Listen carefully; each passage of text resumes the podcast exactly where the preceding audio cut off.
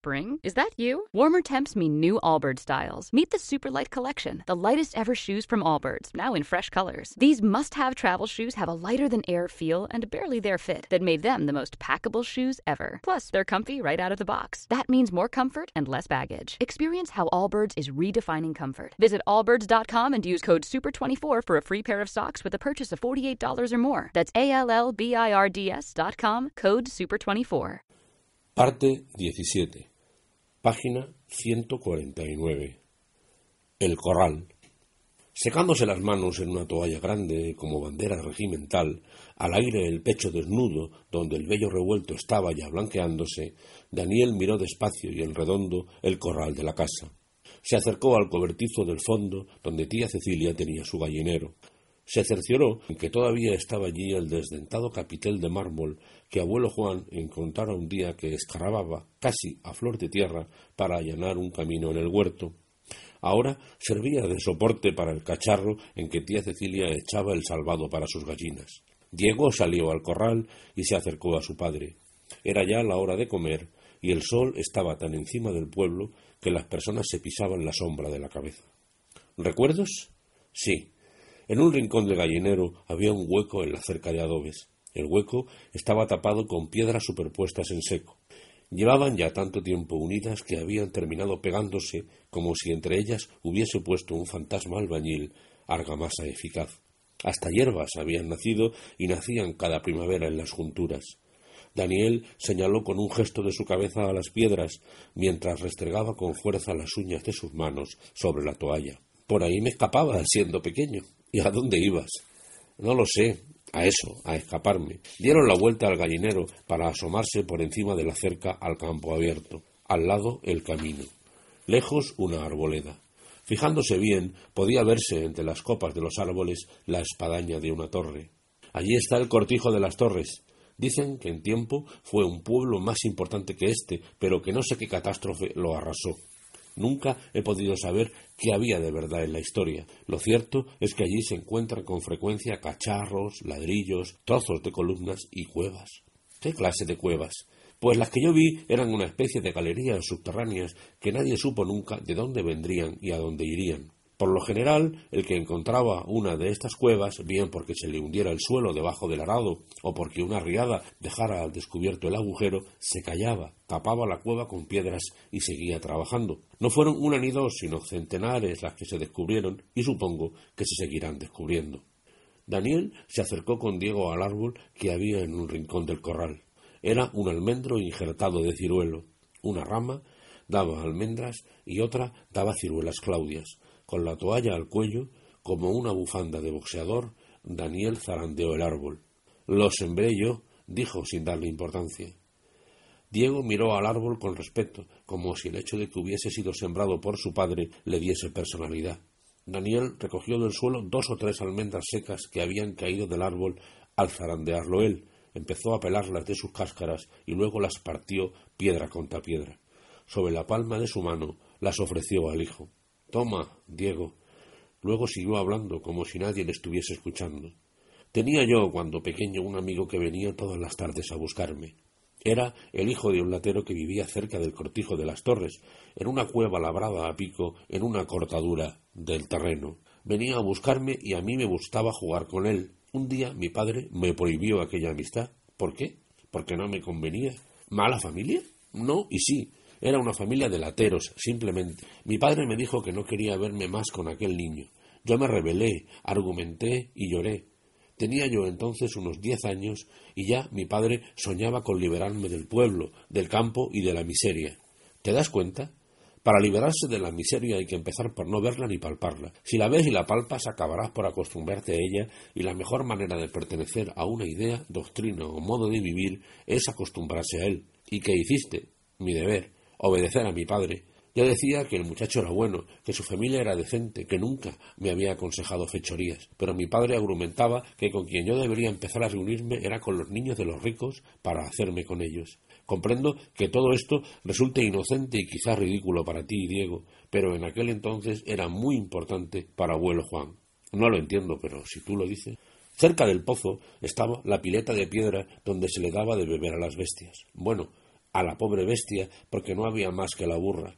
Allí había visto Daniel, ya hombre, casi con sus veinte años, en unas vacaciones, la escena más terrible de las que recordaba de su familia. Pero era un secreto y no hizo comentarios con Diego. Había sido un día de verano. Abuelo Juan estaba sacando agua del pozo y echándola a cubos en la pileta. Era un ejercicio que le gustaba y lo hacía con una rara meticulosidad, como si se tratase de un importante y delicado cometido. La puerta falsa estaba abierta. Daniel, en la cuadra, evacuando el vientre. Su padre no lo sabía. Había entrado la tía Petra. Treinta años antes, aquella tía Petra, que ahora tenía aspecto de bruja, era una moza cuarentona de muy buen ver pero ya entonces era ordinaria, vulgar y mal hablada. ¿Estás solo, Juan? ¿Qué hueso? Se te ha roto. ¿Estás solo, sí o no? Sí. Pues vengo a pedirte por lo que más quieras en el mundo que me prestes cinco duros. Estoy comida de deudas y mis hijos se van a morir de hambre. Lo siento. Daniel había ido acercándose poco a poco a la puerta de la cuadra mientras se abrochaba la cintura del pantalón. La curiosidad le venció y en vez de dejarse ver de su padre y su tía, se quedó en la sombra de la cuadra para enterarse de la conversación. Abuelo Juan había dejado el cubo lleno en el brocal del pozo y se había sentado a la sombra de la casa en una piedra grande que servía de banco. Lo siento, Petra, no tengo dinero. Además, me debes doce duros que te presté hace dos o tres meses. No puedo prestarte más, lo siento. Tía Petra se había enfurecido y había insultado a su hermano. Eres un trapo, un carzonazo, un Juan Lanas. Tu mujer te tiene amarrado de pies y manos. Anda, ve a pedirle permiso para hablar conmigo y para darme un poco de cocido atrasado como si yo fuera un perro que comiera sobras. La culpa la tengo yo por venir a verte, so Juan Lanas. Por favor, cállate. Te puede oír María y le daremos un gran disgusto. ¿Y a mí qué me importa? Pero me importa a mí. Tía Petra cambió de táctica. Juan, dijo, arrodillándose junto al hermano hasta sentarse en el suelo sobre las pantorrillas. Tú eres mi único amparo, el único que puede sacarme de un apuro, la única persona de la familia que me quiere. No puedo darte dinero, Petra, lo siento. Ni dos duros siquiera, ni un real. Entonces había estallado la tormenta. Tía Petra había agarrado a su hermano Juan por los hombros y le había escupido a la cara la ofensa terrible. Eres un canalla. Bien se ve que no eres mi hermano. Daniel recordaba perfectamente la escena. A él mismo le subió el rubor a la cara. Abuelo Juan se había levantado despacio y luego, como por un resorte, había extendido el brazo derecho y había cogido con aquella mano el cuello de su hermana Petra. Los ojos de abuelo Juan brillaban como si la rabia se le escapara por ellos. ¿Qué quieres decir? Petra se encogió, asustada. Tú lo sabes, como yo. ¿Qué tengo yo que saber como tú, víbora? Que no eres hermano mío, la mano se crispó sobre el cuello de Petra y Petra se asustó. Mira qué grito. La amenaza aflojó la garra de abuelo Juan. La rabia cedió lugar a la pena. Era lo único que no me habías dicho nunca. Ya estarás satisfecha. He sido para ti un hermano bueno y me has pagado siempre con la ingratitud. Pero ahora me has ofendido y has ofendido a padre y a madre.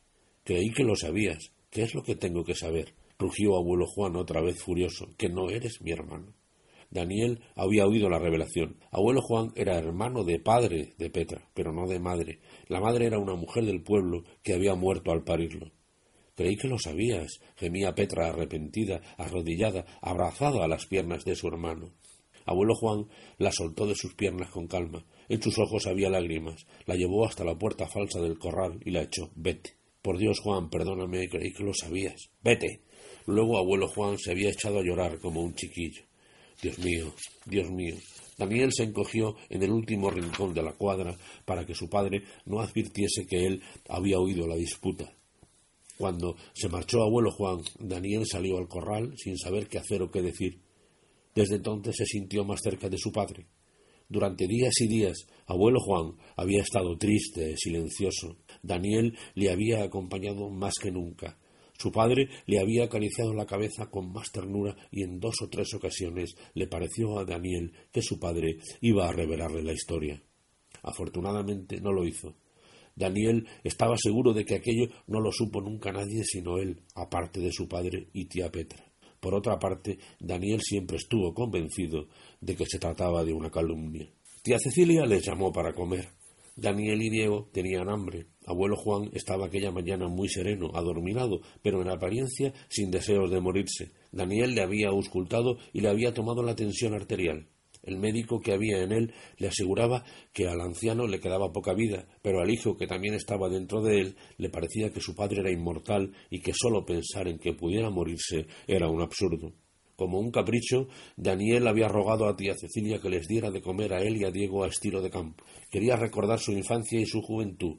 A estilo de campo quería decir sin complicaciones culinarias y sin complicaciones de protocolo.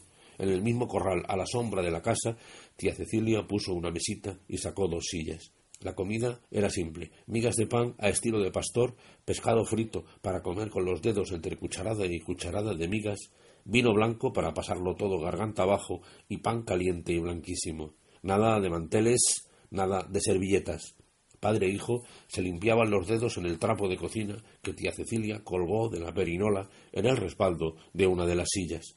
Por Dios, tía Cecilia, si viene alguien no le deje sentar hasta aquí. ¿Qué dirían si me vieran comer con los dedos? dijo Diego.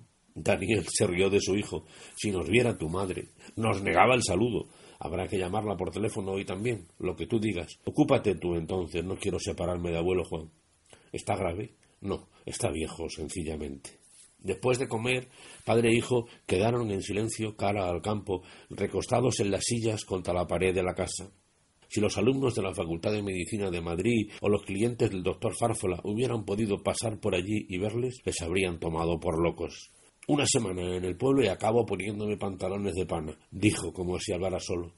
Sin embargo, yo empiezo a cansarme. Lo comprendo. Pero esto es para mí un veneno. Huí de esto y ahora resulta que lo encuentro delicioso. A título de curiosidad no está mal, pero no creo que resistieras un mes en este plan. Las comodidades de nuestra casa, las clases, la consulta, el hospital, las visitas, las conferencias.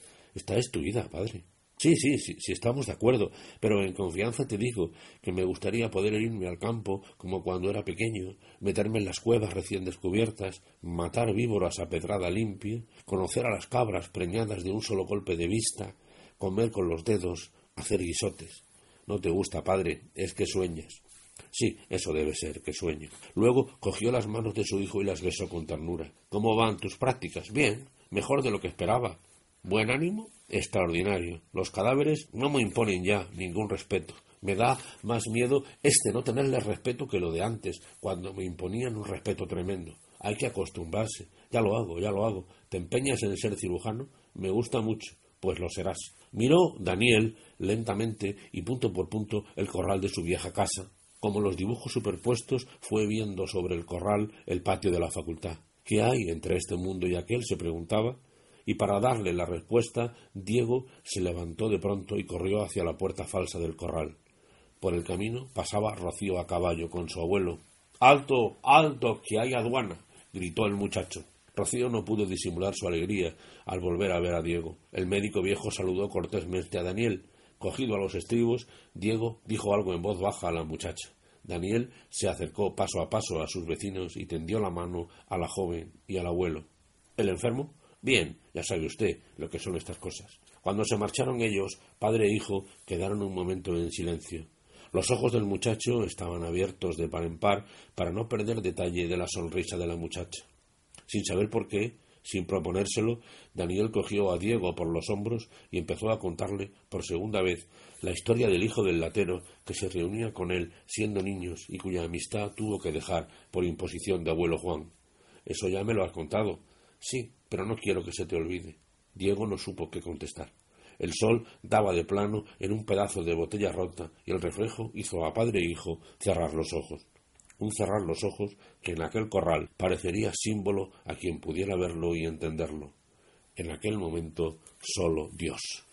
Amplify your career through training and development solutions specifically designed for federal government professionals. From courses to help you attain or retain certification, to individualized coaching services, to programs that hone your leadership skills and business acumen, Management Concepts optimizes your professional development. Online, in person, individually, or groups, it's training that's measurably better. Learn more at managementconcepts.com. That's managementconcepts.com.